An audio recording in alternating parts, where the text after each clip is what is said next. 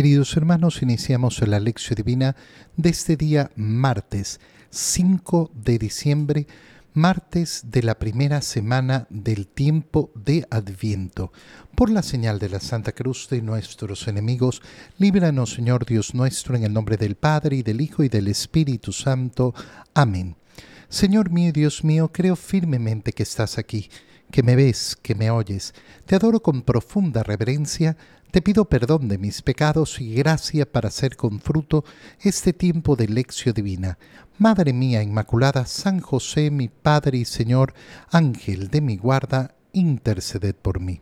En la primera lectura de este día martes, iniciamos con la lectura del profeta Isaías capítulo 11, versículos 1 al 10. En aquel día brotará un renuevo del tronco de Jesé un vástago florecerá de su raíz. Sobre él se posará el Espíritu del Señor, espíritu de sabiduría e inteligencia, espíritu de consejo y fortaleza, espíritu de piedad y temor de Dios. No juzgará por apariencias, ni sentenciará de oídas, defenderá con justicia al desamparado y con equidad dará sentencia al pobre. Herirá al violento con el látigo de su boca, con el soplo de sus labios matará al impío, será la justicia su ceñidor, la fidelidad apretará su cintura. Habitará el lobo con el cordero, la pantera se echará con el cabrillo, el novillo y el león pasarán juntos, y un muchachito los apacentará la vaca pastará con la osa y sus crías vivirán juntas. El león comerá paja con el buey. El niño jugará sobre el agujero de la víbora, la criatura meterá la mano en el escondrijo de la serpiente. No harán daño ni estrago, por todo mi monte santo, porque así como las aguas colman el mar, así está lleno el país de la ciencia del Señor. Aquel día la raíz de Jesé se alzará, como bandera de los pueblos la buscarán todas las naciones, y será gloriosa su morada. Palabra de Dios. Inicia la lectura del profeta Isaías diciéndonos que aquel día brotará un renuevo del tronco de Jesé. Esto es lo primero que hemos escuchado en esta lectura. Y entonces es importantísimo entender de qué se está hablando. ¿Quién es Jesé? Jesé es el padre del rey David. Y entonces lo que está diciendo Isaías es que se va a cumplir aquella promesa hecha a Isaías, donde un descendiente suyo se sentará por siempre en el trono, es decir, que ocupará efectivamente el lugar del rey eh, por eh, la perpetuidad de los tiempos. Aquel día entonces brotará un renuevo del tronco de Jesé, quiere decir que está en relación con esa profecía al eh, hijo de David. Por eso cuando las personas se acercan en la en el Evangelio a Jesús llamándolo Hijo de David, lo que están diciendo es un acto de fe tremendo, porque están diciendo que se están cumpliendo las profecías, que en Cristo Jesús se cumplen las profecías hechas en la antigua alianza. Un vástago florecerá y entonces, ¿qué pasará? En primer lugar, sobre él se posará el Espíritu del Señor. Cuando nosotros hemos determinado que se está hablando de Jesucristo, es decir, de la venida de nuestro Señor, así como nosotros nos estamos preparando ahora para contemplar esa primera venida y nos estamos preparando en este tiempo de Adviento para siempre tener nuestro corazón dirigido hacia su segunda venida, bueno, entonces inmediatamente vemos cómo es el modo de ser de aquel enviado. Se posará sobre él el Espíritu del Señor. Y por tanto, esto nos tiene que llevar a una reflexión muy sencilla. Si este es el modo en que Isaías describe a Jesús, y si yo reconozco a Jesús como mi maestro, bueno, aquí tengo la línea de qué es lo que tengo que seguir, cómo tengo que trabajar yo mi alma. Qué importante entonces es recordar que este tiempo de Adviento es tiempo de preparación, es un tiempo penitencial en el cual nos vamos efectivamente preparando. Y qué bonito itinerario entonces el que se nos está ofreciendo en esta lectura. ¿Por qué? Porque yo leyéndola puedo escoger a ver qué es lo que tengo que mejorar yo, ¿Qué es lo que tengo que incrementar en mi vida para reflejar más la imagen de mi Maestro que es Jesús? ¿Cuál es ese espíritu que se va a posar sobre el Señor? Espíritu de sabiduría e inteligencia. ¿Cómo obtengo el espíritu de sabiduría? ¿Cómo obtengo el espíritu de inteligencia? Ya veremos en el Evangelio cómo eh, la sabiduría viene por la sencillez del corazón. Y la sencillez del corazón llega en el desapego de las cosas. Por tanto, qué bonito este tiempo de adviento para poner sencillez en mi corazón y lograrla por el camino del desapego de las cosas. Cuando yo pienso que mi felicidad depende de aquello que tengo. Y de aquello que tengo no estamos hablando solo de las cosas materiales, sino también de las personas, también de nuestras relaciones interpersonales. Oye, Todas las relaciones interpersonales son preciosas, bellísimas, hermosas. ¿Qué más queremos que tener una familia unida? ¿Qué más queremos que tener gente que nos quiere que nos ame y a la cual podamos nosotros servir y amar también? Pero ninguna persona, ni la esposa, ni el esposo, ni los hijos, ni la mamá, ni el papá, son indispensables en mi vida. No es que yo sin mi mamá me muero. Bueno, entonces significa que tengo un problema de apego. ¿Por qué? Porque mi vida no está ligada, no está apegada a ninguna persona en este mundo. Imagínate si el apego es a las cosas materiales.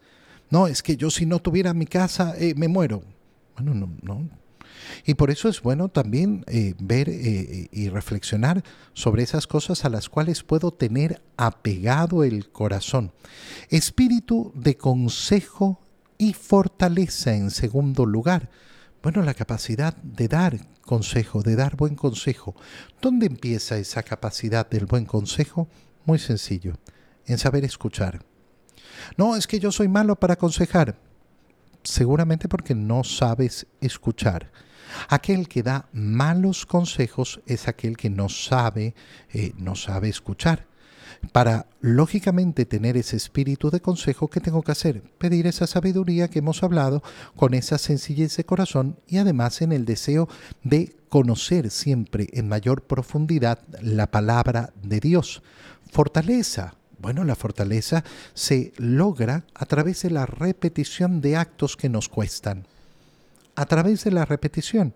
Oye, es muy fácil en estos días ver cómo la gente saca fortaleza en un gimnasio. ¿Y qué hace? Repite una y otra vez la misma acción y va fortaleciendo su cuerpo. Bueno, ¿cómo fortalecemos nuestro espíritu? Repitiendo actos que nos cuestan, que nos duelen, y los sigo repitiendo para fortalecerme. Espíritu de piedad y temor de Dios. ¿Qué significa la piedad? La piedad profunda y verdadera es aquella en la cual se manifiesta nuestro cariño al Señor. No podemos decir que tenemos amor a Dios si no tenemos una vida piadosa, si no tenemos una vida donde hay actos de piedad. Y entonces cada uno de nosotros va a lo largo de la vida desarrollando actos de piedad que tienen que ser verdaderos y profundos y que no tienen que confundirse con otras prácticas.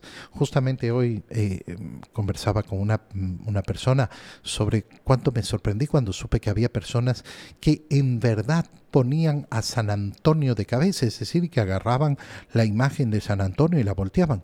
Bueno, esa persona no es piadosa. Ay, no, yo tengo mucha devoción a San Antonio. No, no, tú, tú, estás cayendo prácticamente en una santería. Eso no, no es un acto de piedad. Eh, poner a San Antonio de cabeza será, una, eh, será efectivamente una analogía, una metáfora en la cual decimos, bueno, es que yo le pido tanto y le pido tanto y le pido tanto. Bueno, una piedad verdadera y temor de Dios que significa eh, saber que al final de los días yo tengo que responder al Señor.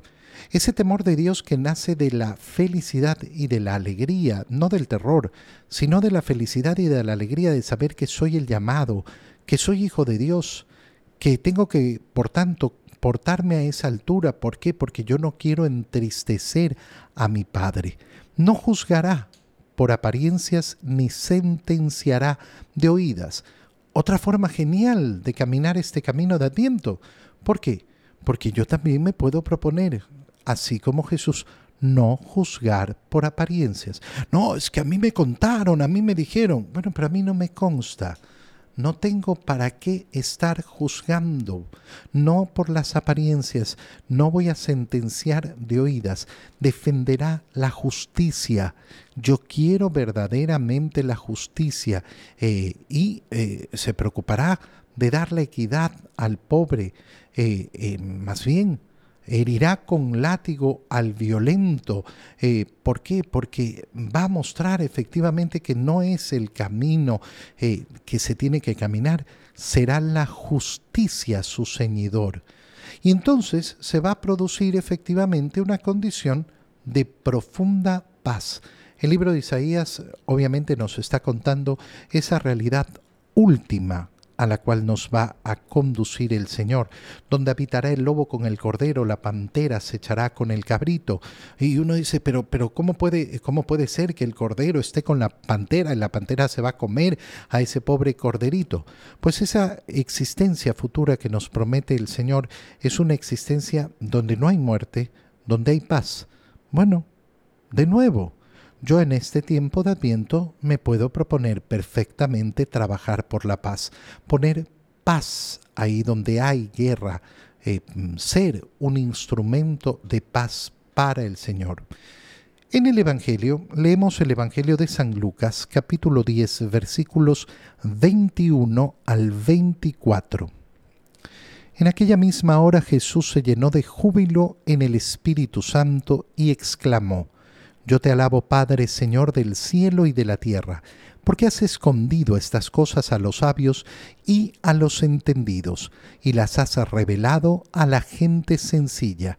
Gracias, Padre, porque así te ha parecido bien. Todo me lo ha entregado mi Padre y nadie conoce quién es el Hijo sino el Padre, ni quién es el Padre sino el Hijo, y aquel a quien el Hijo se lo quiera revelar. Volviéndose a sus discípulos, les dijo aparte, Dichosos los ojos que ven lo que ustedes ven, porque yo les digo que muchos profetas y reyes quisieron ver lo que ustedes ven y no lo vieron, y oír lo que ustedes oyen y no lo oyeron. Palabra del Señor. Esta escena del Evangelio es una escena que a lo largo del año litúrgico la repetimos muchas veces. Eh, lo decimos eh, incluso en la aclamación antes del Evangelio. Esas palabras del Señor, yo te alabo Padre, Señor del cielo y de la tierra, porque has escondido estas cosas a los sabios y entendidos. ¿Qué es lo que el Padre ha escondido a los sabios y entendidos y en cambio se los ha revelado a la gente sencilla. Bueno, al Hijo. Reconocer que Jesús es el Hijo de Dios. Y si yo digo que reconozco que Jesús es el Hijo de Dios, entonces, ¿qué es lo que voy a hacer? Voy a creer en su palabra. Mira, parece algo tan sencillo, reconocer que eh, Jesús es el Hijo de Dios. Eh, pero no, no es tan sencillo. Ayer eh, mandaban por los chats eh, un video eh, de Nueva York, del Times Square Garden, iluminado con las pantallas de una manera bellísima y todos sorprendidos. ¡Ay, qué lindo! Porque han puesto imágenes de la Navidad. Y efectivamente una escena preciosa, un signo bellísimo. Pero a mí me llamaba la atención cómo personas católicas enviaban este video de una acción que realizó eh, la iglesia de los mormones. Los mormones no comparten con nosotros la fe. Ellos no creen que Jesús es la segunda persona de la Santísima Trinidad. Ay, pero hablan de Jesús. Sí, pero no creen que Jesús es la segunda persona de la Santísima Trinidad que se anonadó, que bajó del cielo para hacerse hombre. La fe de los mormones va por otra vía, por una herejía muy, muy vieja, en la cual eh, se cree que Jesús es un hombre divinizado, que por sus buenas obras Dios lo adoptó como hijo y lo elevó a la condición de, eh, eh, divina. no, no, nosotros profesamos otra fe muy distinta. Dios de Dios, luz de luz, Dios verdadero de Dios verdadero. Entonces, claro, yo no, no, no promociono acciones de eh, alguien que no comparte mi fe. No, no, no, puedo, no puedo hacerlo. Eh, y esto, eh, ¿cuándo sucede? Cuando uno tiene la preocupación efectivamente de conocer, de revisar las cosas. A veces las personas, ay, les llega algo bonito y lo reenvían sin pensar ni siquiera y sin investigar y sin ver. Eh, y entonces mm, es extraño ese comportamiento. ¿Por qué? Porque no nos permite acercarnos verdaderamente al conocimiento del Hijo. Pero ¿cómo tengo que hacer? Tengo que tener el corazón sencillo. El corazón sencillo no es el que se deja impresionar rápidamente por las cosas externas. El corazón sencillo es el corazón de María que sabe meditar en silencio. Y entonces, claro, si delante estoy poniendo el ejemplo eh, de, este, eh, de este video que enviaban ayer, simplemente como ejemplo, si yo en vez de tener la sencillez de, oye, voy a revisar un poquito, si yo no conozco, voy a preguntar, no, no, voy a reenviar porque esto está buenísimo. Bueno, no tengo el corazón sencillo. No tengo esa sencillez que dice el Señor, a los cuales se les revela eh, eh, se les revelan las verdades. Te alabo, te alabo Padre, Señor del cielo y de la tierra. ¿Por qué? Porque has escondido esto. ¿A qué? A los que están en el mundo, a los que tienen su corazón embullido en el mundo, a los sabios y a los entendidos. ¿De dónde? De este mundo. ¿Sabiduría de qué? De este mundo los entendidos de las cosas de este mundo, pero que no quieren comprender con sencillez las cosas de Dios. Pero en cambio, ¿a quién se los hace revelado? A la gente sencilla. ¿Qué es tener el corazón sencillo? Bueno, tener el corazón sencillo es en primer lugar tener el corazón de nuevo, desapegado de las cosas del mundo. Porque si mi corazón está apegado a las cosas del mundo y yo creo que las cosas del mundo son las que me van a dar la felicidad, no voy a tener sencillez. La sencillez del corazón viene en la medida que yo creo en la palabra del Señor.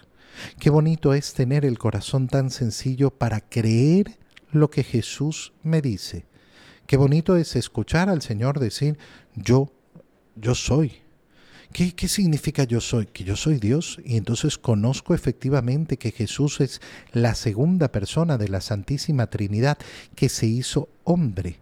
La sencillez para escucharlo decir, tomen y coman, y tomar y comer porque esto no es un pedazo de pan, sino que es su cuerpo y su sangre.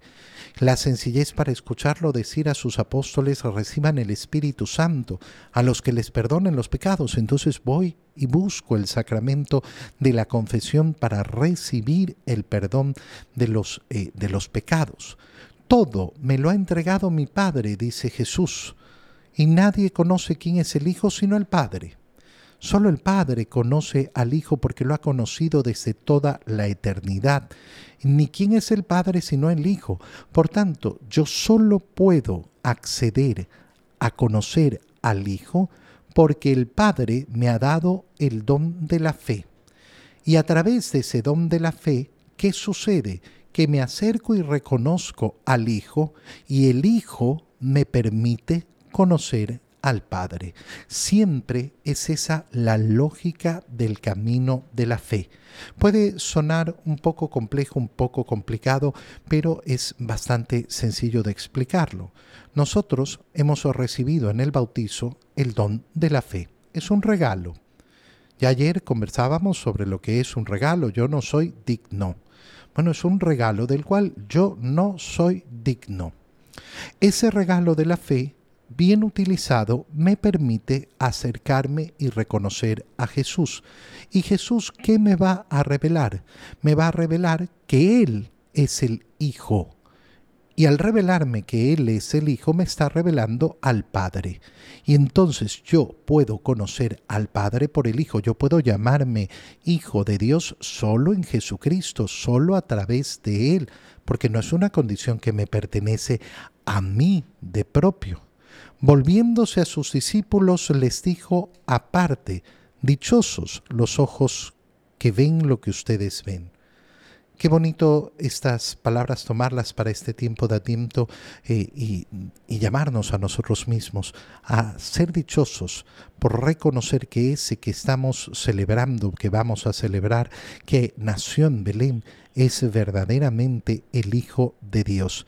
Dichosos nosotros que podemos ver, ver la maravilla del amor de Dios te doy gracias, Dios mío, por los buenos propósitos, afectos e inspiraciones que me has comunicado en este tiempo de lección divina. Te pido ayuda para ponerlos por obra. Madre mía Inmaculada, San José, mi Padre y Señor, Ángel de mi guarda, interceded por mí. María, Madre de la Iglesia, ruega por nosotros. Queridos hermanos, reciban mi bendición en este día en el nombre del Padre y del Hijo y del Espíritu Santo. Amén. Un feliz día para todos.